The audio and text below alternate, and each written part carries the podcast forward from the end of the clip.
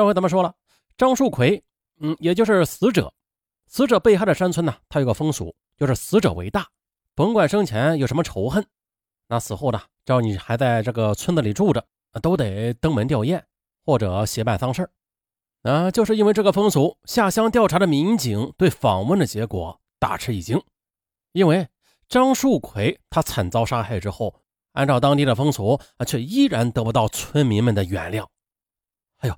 他的为人处事，这是极不成功的，啊，是很可悲的。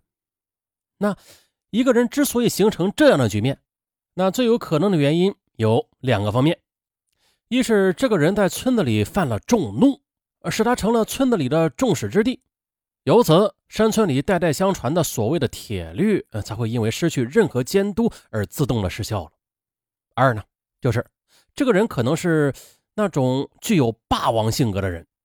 他在村子里伤害的人多不说啊，而且这种伤害行为发生的频率也很高，以致前一次伤害留下的仇怨还未被时间给冲淡呢。接着后一次的伤害行为又覆盖了上一次的仇怨，造成了新账旧账一起算的恶果。就这样呢，年深月久，使得这个人呢，终于成为了村子里一颗凝聚着坚硬仇怨的结石。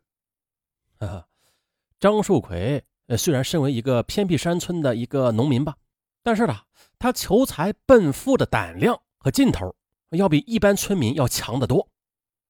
张树奎一家建起自己的楼房，家里是各类的电器啊、摩托车呀、电话等一应俱全，这完全是算得上张树奎求财奔富的行为和成果了。在镇头镇这个偏僻的山村里啊，这样的成果是值得人骄傲的。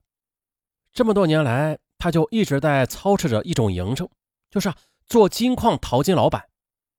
张树奎做淘金老板的实际情形是这样的：首先投资七八万元定制一条淘金船，再雇着人开着大卡车拖着这条淘金船远走甘肃、新疆等地有金矿的地方，从别的更大的金矿承包者手里盘下一个或者两个甚至更多的坑洞，啊，雇人淘金。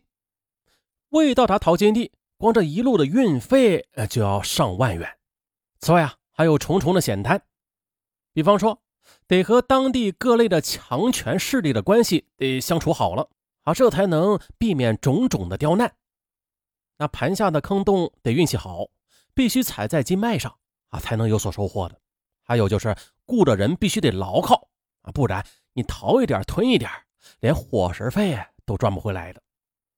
而这一系列的运作里啊，不能出现任何的纰漏和疏忽，否则就会落得个血本无归，乃至倾家荡产。那像杨树奎这样的淘金老板啊，在浏阳市总共有十几名吧，他们大概拥有四十余条淘金船。相比于其他人吧，张树奎只有一条淘金船，显得本小利单，这就使得张树奎常常不得不借资经营。而这种几乎啊成了习惯的小打小闹的借资行为，也终于让他无力扩大经营规模，利润有限啊，当然还款也是乏力了。还款乏力呢，就在债主们的眼里是个借钱不还或者赖账的人，这也让他在那个同在异乡异地谋生活的家乡人的圈子里的信誉也是尽失了。他经常因为借钱不还钱的事儿与人争斗不休。啊，别的人大多啊是绑在一起干，有个相互照应吧，而只有他张树奎始终是单打独斗的。嗯，村子里几乎所有被民警调查到的人都不约而同的谈到了一件事就是镇头镇金盛村的村民梁某曾经被张树奎雇佣到甘肃等地去淘金，本是同村的村民，又成了主顾关系。一开始。梁某并未对这种改变了身份后隐藏的真实内容做一些心理准备的，他总是认定一条：不管张树奎如何与人合不来，但是自己作为一个自祖辈起就住在一起的乡邻啊，他总想着张树奎不至于做的太出格。出发前呢，梁某对张树奎说了：“赚不赚钱，赚个多少元。”梁的意思就是说，他本人的要求并不高啊，只要能混个饱。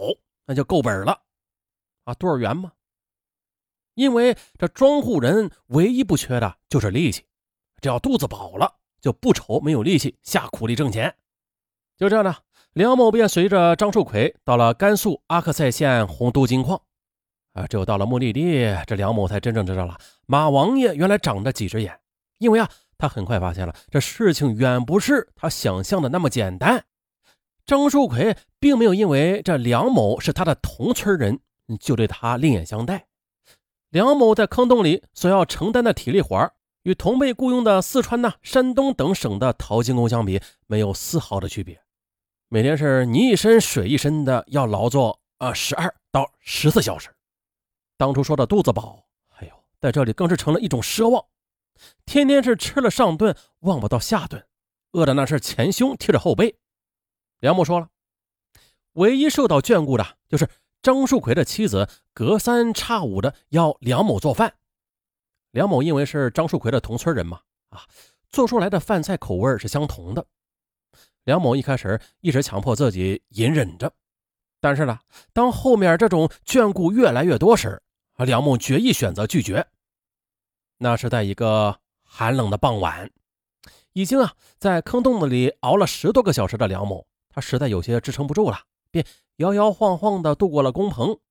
可是这屁股还没有落座，张七就进来了，指令他去做晚饭。啊，梁某一语不发，只是默默地摇了摇头。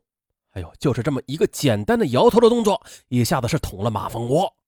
张七当时是暴跳如雷，跑进灶间，操起一柄锅铲，对着梁某的脑袋就是一下。梁某顿时是血流满面。听到动静的张树奎也赶了过来，啊，不问青红皂白，挥拳就打。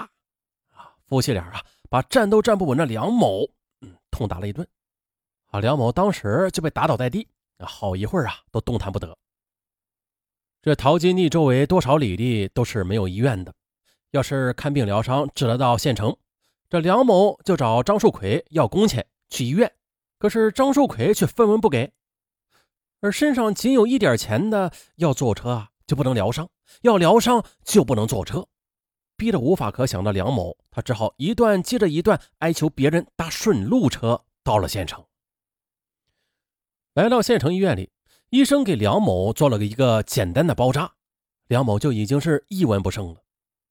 为了充饥，梁某在医院附近的菜市场捡了一些烂菜叶，在傍墙搭上几块砖头，生上火，用别人丢弃的旧瓷缸煮水喝。一个过路的老太太实在是看不过去了，便给梁某倒了三斤面粉。也就是这点面粉，终于让梁某喝上了糊糊粥。终于了，一个在淘金地曾与梁某打过一次照面的甘肃籍淘金老板，非常同情梁某的遭遇。便给了他五十元钱，就是靠着这个仅有的五十元钱，梁某踏上了回家的路。从甘肃回到湖南的路费，在当年啊，少说也得需要二百元出头。可是这梁某还是老办法，坐一程顺路车，又走一程路，实在是难以为继的，就停下来给人打几天临时工，挣下几块钱之后，一点也不耽搁，又往家的方向去奔。一个多月后的这梁某终于是到了家，当初的。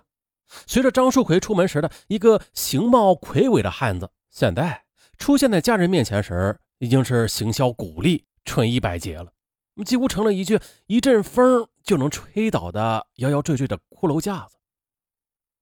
而更为让人触目惊心的是，这梁某的十个脚趾头上的脚指甲，竟然走掉了七个。梁某回家之后，曾经当着许多人的面发下毒誓。他说呀，只要有机会，一定要取张树奎夫妻的命。由此，这梁某很自然的在血案发生之后的，变成了警方侦查视野里的嫌疑对象了。啊，不过，专案组经过多方调查，最终是消除了梁的作案嫌疑。后来又经过民警的耐心说服教育啊，梁某为专案组调查工作给予了很大的帮助。比如，重案大队大队长黄元农第一次率调查组远赴甘肃时。随组同行的唯一一名知情人就是梁某。和梁某一样，在张树奎处有过同样或者类似经历的人并不在少数的。在金盛村有，在浏阳市的其他镇也有，在相邻的长沙县有，在淘金地同样也有。而在淘金地，形形色色的淘金工那是来自全国各地的。因为主顾之间的利益冲突的原因，多多少少最后总会留下这样或者那样的过节。那有这样的过节，就可以说有这样的作案动机。那么呢，仅就基于上述这一种情况啊，无论要调查张树奎哪一方面的社会活动情况吧，都意味着将是一桩浩大的工程。好，本期就到这儿，咱们下期再说。